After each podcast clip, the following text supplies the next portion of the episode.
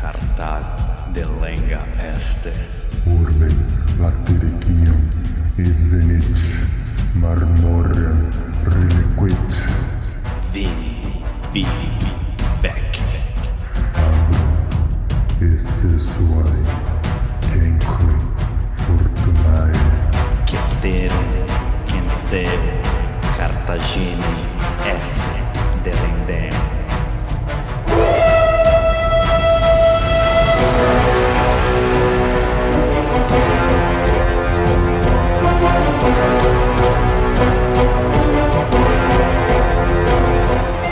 Alô, amigos, alô, galera! Estamos de volta para o centésimo décimo episódio do podcast Roma Nua e Crua. Quem vos fala é Bruno Prandi, seu apresentador e editor deste humilde podcast. Um salve para nossa tetrarquia!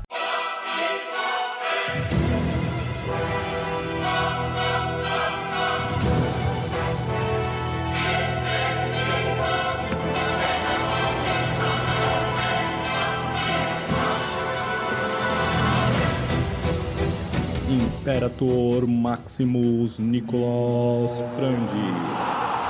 Nossos Césares Lucas Frandi César Casolari. Mônica Unis. Recapitulando.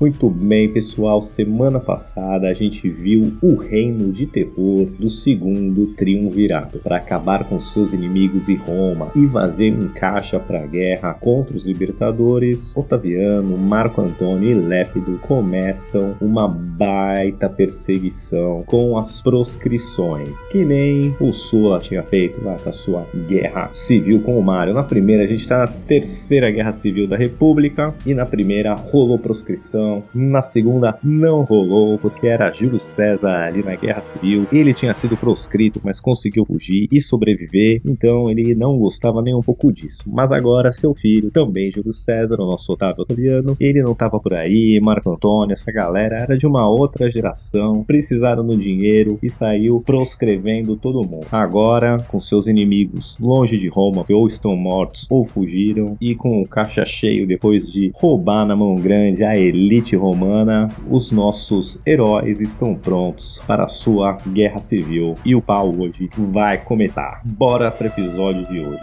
Roma, Roma, Roma. Roma, nua e crua. Semana passada a gente focou aqui no nosso segundo triunvirato, viu seus acordos, a divisão do poder, seus objetivos, sua treta e hoje focaremos mais na ala dos libertadores que vinha se preparando também para este embate iminente. Bom, vamos começar por Marcos Bruto. O meu nome é Bruto, sobrenome é mesmo Bruto mesmo. Como a gente já viu nos episódios atrás, em 43 a.C., o Senado deu para ele a província da Macedônia. Antes ela tinha sido alocada primeiramente pro Marco Antônio, que depois quis a Gália Cisalpina e rolou aquela primeira treta toda, mas antes de ir lá tentar pegar a Gália Cisalpina na porrada, o Marco Antônio, que ainda então era cônsul, designou seu irmão Caio Antônio para ser governador da Macedônia. Mas aí rola aquela treta toda por causa da província da Gália Cisalpina, que o Marco Antônio queria para ele e tal. A gente já viu isso aqui nos últimos episódios e é, isso aconteceu ali no final de 43 a.C. e o Senado declara Marco Antônio inimigo do Estado, seu irmão, o Dolabella, a gente já viu isso alguns episódios para trás, e é ali que Marcos Bruto então recebe oficialmente o comando da província da Macedônia. Então ele chega ali, tinha algumas tropas ali na Macedônia, ele vai meio que pega o comando dessas tropas oficialmente, né? Essas tropas eram pagas pelo Estado romano e alocadas pelo Senado, então o Marcos Bruto vai lá, ele tinha a legitimidade de mandar essas tropas, pega essas tropas, o Caio Antônio ainda fica ali na região, causando, fazendo uma ruaça, defendendo os interesses ali do seu irmão, mas o Marcos Bruto, para não causar uma guerra, para não arrumar muita treta, ele pega os comandos dessas tropas e volta ali para a província da Ásia e fica ali mais quietinho com as suas tropas. O Caio Antônio ainda estava ali na província, sem tropas, mas tentando ali fazer acordo político. E quando rola o acordo dos cesarianos ali já no ano ano de 42 a.C., que Marco Antônio, Lépido e Otávio Otaviano fazem as pazes e reativam ali o campo dos cesarianos de uma forma coesa. O Marcos Bruto percebe que o Caio Antônio agora vira uma ameaça séria e manda passar a faca no menino. Então dá fim da influência cesariana ali na província da Macedônia. E depois de dar fim ali no Caio Antônio, o Marcos Brutus então volta ali para a província da Macedônia, reafirma ali seu, a, a lealdade dos comandos locais, dos governos locais, faz outros acordos ali também com reis da Trácia ali, que era que seria equivalente à Bulgária hoje, que ainda não fazia parte do Império Romano, mas era ali fronteira e era o caminho terrestre para você ir da província da Macedônia, que atualmente aí é, é Grécia, quase a maior parte do que seria essa província hoje, e para chegar ali na Ásia Menor, que seria a província da Ásia Romana e o que é a Turquia hoje. Então, para você se ligar via terrestre da Macedônia até a província da Ásia, tinha que passar pela Trácia, e aí o Marcos Bruto já faz uns esquemas ali, já faz uns acordos, reafirma sua autoridade na província da Macedônia e volta ali para a Ásia. Então, só recapitulando o que aconteceu. Caio Antônio, primeiramente ali, tinha recebido o comando da província da Macedônia, o Senado declara ele inimigo do Estado quando seu irmão é declarado inimigo do Estado, Marcos Bruto ganha oficialmente a província da Macedônia, vai lá, retira as tropas de lá, volta para a Ásia com elas. Quando os cesarianos se reagrupam, ele vai lá, o Marcos Bruto mata o Caio Antônio, reafirma ali sua autoridade, reafirma ali sua legitimidade, faz novos acordos e volta para a província da Ásia mais uma vez. É o bichão mesmo, hein, doido? Bom, o outro cachorro grande ali da ala dos Libertadores era o Cássio. E ele estava na província da Síria. E ele tinha deposto ali o Dolabella. Então, recapitulando de novo, Marco Antônio e Dolabella eram os cônsules em 42 a.C. Marco Antônio queria progar a província da Gália Cisalpina e ele deu pro Dolabella a província da Síria, que tinha muitas tropas, era uma província muito importante. Dolabella foi para lá. E aí, quando o Marco Antônio vira inimigo do Estado, Dolabella também vira. O Cássio vai lá, vence uma batalha e o Dolabella acaba se matando, se suicida. E o Cássio então tá ali no comando da província da Síria com cerca de 12 legiões. Dessas 12 legiões, quatro delas haviam sido enviadas do Egito para a Síria, mas para ajudar o Dolabella. E quem mandou essas tropas lá foi a nossa deliciosa Cleópatra. E o que isso quis dizer, né? Não sei. Bom, a Cleópatra estava mandando tropas ali pro Dolabella numa clara, como posso dizer assim, aliança com o campo dos cesarianos. Lembrando que a Cleópatra foi colocada ali no trono pelo Júlio César, o Júlio César que era o garantidor romano ali do trono egípcio e lógico a Cleópatra queria se aliar com alguém mais perto e né, o grande expoente ali da ala dos cesarianos era o Marco Antônio, agora também o nosso Otávio Otaviano, mas Dolabella todo mundo fazia esse lado. Então o Cássio vendo que conseguiu assumir o comando dessas tropas e que quatro delas tinham sido enviadas pelo Egito, ele resolve que tinha que atacar ali o Egito para neutralizar essa ameaça e colocar alguém que jogue no seu time ali. Então recapitulando rápido aqui, tá? O Marco Brutus está na província da Ásia, eu esqueci de falar, mas ele tá ali com cerca de oito legiões. O Dolabella tá na província da Síria com cerca de 12 legiões. Juntos aí tem uma força enorme, né? Cerca de 20 legiões, aí perto de 100 mil homens. Realmente uma força muito considerável. Mas como a gente viu com as proscrições e tudo, o lado cesariano estava se movimentando rapidamente. Já tinha ali conseguido juntar cerca de 25 legiões aí, mais ou menos 125 mil tropas. E eles já estavam se preparando para partir para o ataque.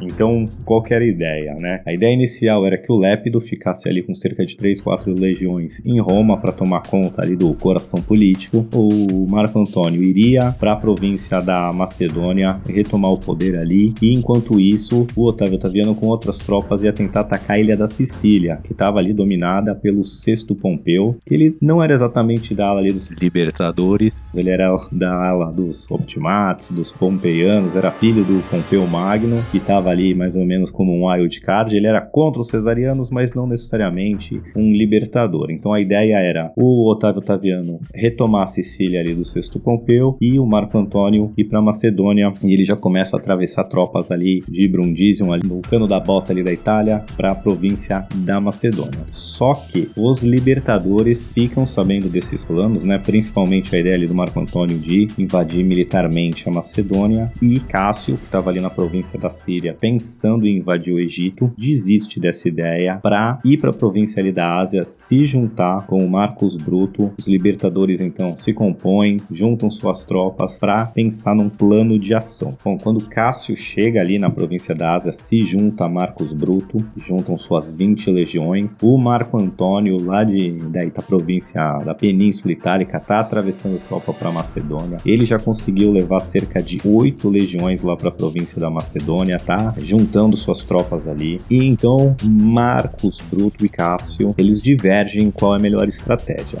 Em grego, estratégia. O Marcos Bruto queria pegar agora essas 20 legiões que já foram reunidas, partir direto para Macedônia, atacar o Marco Antônio com tudo e aproveitar essa vantagem numérica aí, né, de mais de 2 para 1, para destruir o Marco Antônio de uma vez. Já Cássio tinha uma outra estratégia. Ele achava que o melhor seria Olha, primeiro vamos acabar com toda e qualquer aliança que os cesarianos têm pela região. principalmente ali nas províncias do leste, né? Então, eles ali, algumas cidades, estado que ainda eram aliadas do Senado romano, não era bem dos cesarianos, né? Mas como agora o, o triunvirato fala em nome do Estado romano, eles tomaram o poder em Roma mesmo, o segundo triunvirato. Tinha algumas ilhas ali, como por exemplo a Ilha de Rhodes, que é muito famosa pelo Colosso de Rhodes e pelos seus navegadores, que era aliada do Senado romano e se nega a, ajudar os libertadores. Também tinha a cidade de Zantos ali, também uma outra cidade portuária muito importante. E Cássio queria acabar, destruir essas cidades, né, que tinham marinhas poderosas e podiam abastecer os cesarianos ali nas províncias da Macedônia, nas províncias gregas, podiam levar soldados, suprimentos, usar a marinha também para bloquear e acabar com a rota de suprimento dos libertadores. Então Cássio, que era um general mais experiente, ele ganha ali essa disputa e os libertadores, ao invés de atacarem direto o Marco Antônio que está ali juntando tropas na Macedônia, eles vão atacar esses aliados do, do Senado romano e atacam a cidade tanto de Rhodes quanto a cidade de Zantos. Eles, apesar de alguma dificuldade, conseguem tomar essas cidades e algumas até de maneira bem sangrenta, mas depois de tomadas as cidades, agora todo o leste ali do mundo romano realmente está aliado aos libertadores. Outra vantagem de destruir né, essas cidades aliadas é também o saque dessas cidades, porque agora os libertadores conseguem tesouro aí de muito importante dessas duas cidades, o que traz fundos para guerra, para pagar seus soldados, para comprar suprimentos. Então tem uma, uma estratégia dupla ali de isolar os cesarianos ainda mais nas províncias do leste, cortar rotas de suprimento e se apropriar do tesouro dessas cidades. Então deu muito certo aí a cartada inicial, a primeira jogada do dos libertadores. E outro ponto é que agora sem a preocupação dessas marinhas aliadas os atacarem ou levarem suprimentos pro pros cesarianos ali pro Marco Antônio, o que os libertadores fazem também é pegar a sua marinha, que agora tá livre ali pelo leste e é mais poderosa que a dos cesarianos, e manda elas patrulharem ali o mar Adriático, ou seja, é, dificultar a travessia que estava acontecendo de tropas cesarianas ali da Península Itálica para Macedônia. E é isso que acontece então. Então, barcos são enviados, como eu falei, o Marco Antônio já tinha conseguido atravessar cerca de oito legiões, mas agora fica complicado com uma patrulha marítima ali impedindo a travessia. Bom, Marco Antônio que estava encarregado aí desse ataque na Macedônia, de transportar as tropas e suprimentos para lá, vê sua missão ficar muito mais difícil e ele então vai pedir ajuda pro Otávio Otaviano, que estava tentando ali tomar de volta a Sicília do Sexto Pompeu. Então já chega um embate ali pequeno, né, nada decisivo. O Otávio Otaviano estava tentando ali se preparar para um embate mais decisivo contra o Sexto Pompeu e recebe esse pedido de ajuda de Marco Antônio. Como os libertadores eram uma ameaça maior e mais iminente, o Otávio Otaviano atende o pedido e vai para lá então tentar ajudar, levar as suas marinhas e as suas tropas para conseguir atravessar ali para Macedônia. Agora, Marco Antônio e Otaviano juntos, né, além de cons conseguem restabelecer ali de alguma forma o envio de tropas e suprimentos para a Macedônia e eles tentam também fazer travessias noturnas, usam barcos de transporte sem escolta de barcos militares para não chamar atenção, então mandam embarcações pequenas, embarcações de pescador, tudo para levar tropas sem chamar muita atenção e eles vão conseguindo ampliar ali o tamanho das suas forças na Macedônia e pouco a pouco, pouco a pouco, vão conseguir desembarcar mais 11 legiões ali na Macedônia, chegando a um total de 19. Mas depois que eles conseguem transportar todas essas tropas, a marinha dos libertadores consegue de vez ali assumir o controle do mar Adriático e agora meio que quase que corta totalmente a linha de suprimento romano indo da província da Península Itálica ali para Macedônia. As tropas chegaram lá, mas tá difícil reabastecê-las de novo. E lembrando que, né, o Marco Antônio inicialmente tinha conseguido transportar oito legiões e essas oito legiões que já estavam estabelecidas ali, o Marco Antônio e o Otávio Otaviano mandam eles fecharem duas passagens ali, que é a, a Corpilian e Sapian, Corpiliana e Sapiana. Não consegui achar uma tradução dessas passagens aí, então me desculpem. Beleza.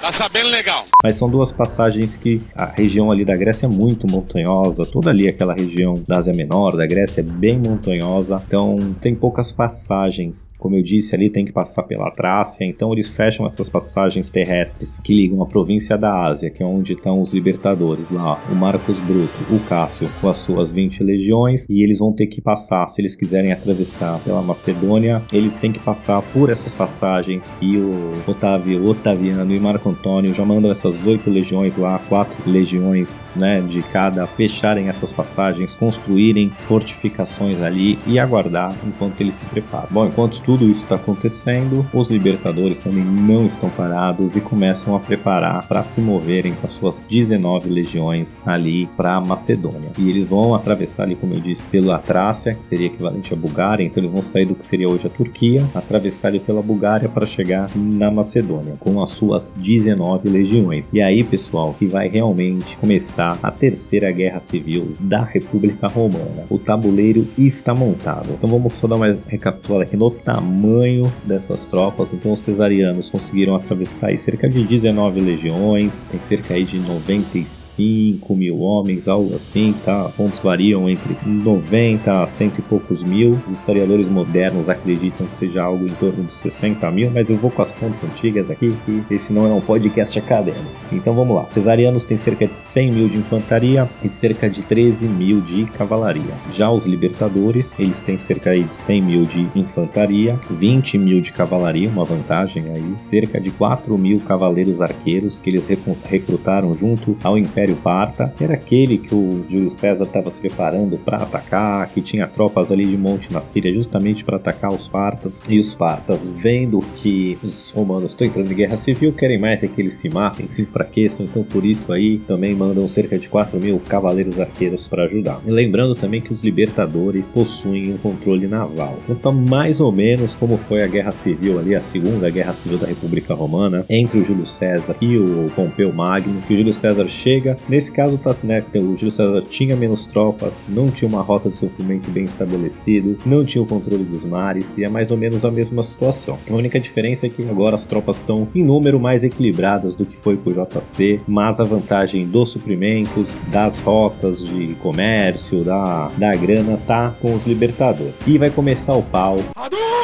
Não. Mas não vai começar hoje, vai começar no próximo episódio, porque por hoje é só. Fique com a gente e até! Alô amigos, alô galera, só lembrando que ainda tá muito fácil de participar do nosso seleto grupo de apoiadores carinhosamente apelidados de Tetrarquia. Você que gostaria de contribuir com este humilde podcast, por favor entre no link que está na descrição para visitar a nossa página do Padrim. Lá contém todas as informações necessárias e você poderá deixar seu nome registrado para sempre na história da educação brasileira. Vem!